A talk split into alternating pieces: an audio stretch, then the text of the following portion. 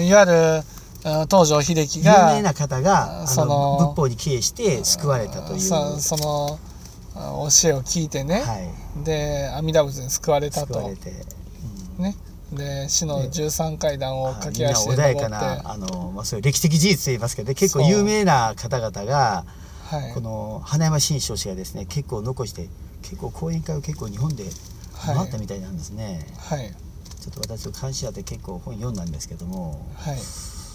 まあ本まあこれはねはい、どうなんですかって言ったらう、ん。救われたかもしれないしうん。救われてないかもしれないしは実際にあったわけでもないい、からね。そうですね、わからない。うん。ね。わからないんですよ、はい。ね、だけど一番大事なことはじゃあその東条英機が救われたとして私たちは救われるかっていう話になるわけですよ。はい。ね、で救われるためには何度も言うように条件があって、はい。ね、やっぱりその真心で求めていかなければならないわけですよ。おね、例えば法然上人でもねー自分には真心がないっていうことで苦しまれたわけで、あだからその、ま、真心になろうっていう気持ちがーうん普通の人は起きないわけですよ。はい。ね、はい。だからもしかしていやその死刑の判決をが出されてねもう今こうもうね後がないと。うん。もうこれで殺されてしまうと。うん。いう時になったらねはい。いやもう心から真心の気持ちでね求めていくことがうん。できるようになるのかと。はい。ね。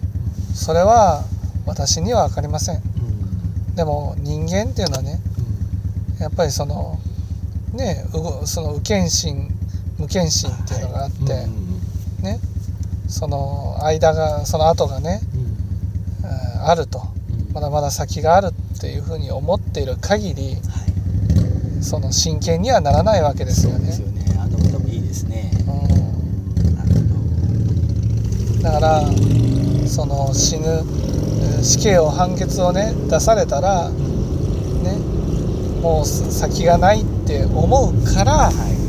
真剣になれたかもしれないしでも僕たちはその阿弥陀仏に救われるかどうかっていうことに関してはそんなに問題にしてないんですね。はい。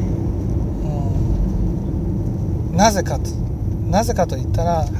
やっぱりその二ヶ白道を渡りきって浄土に行くっていうことが目的だからなんです。ああなるほど。うん。その浄土に行く上で、ね、浄土に行く上で信心欠如した方が進めるのか信心欠如しなくても進めるのかということであってね。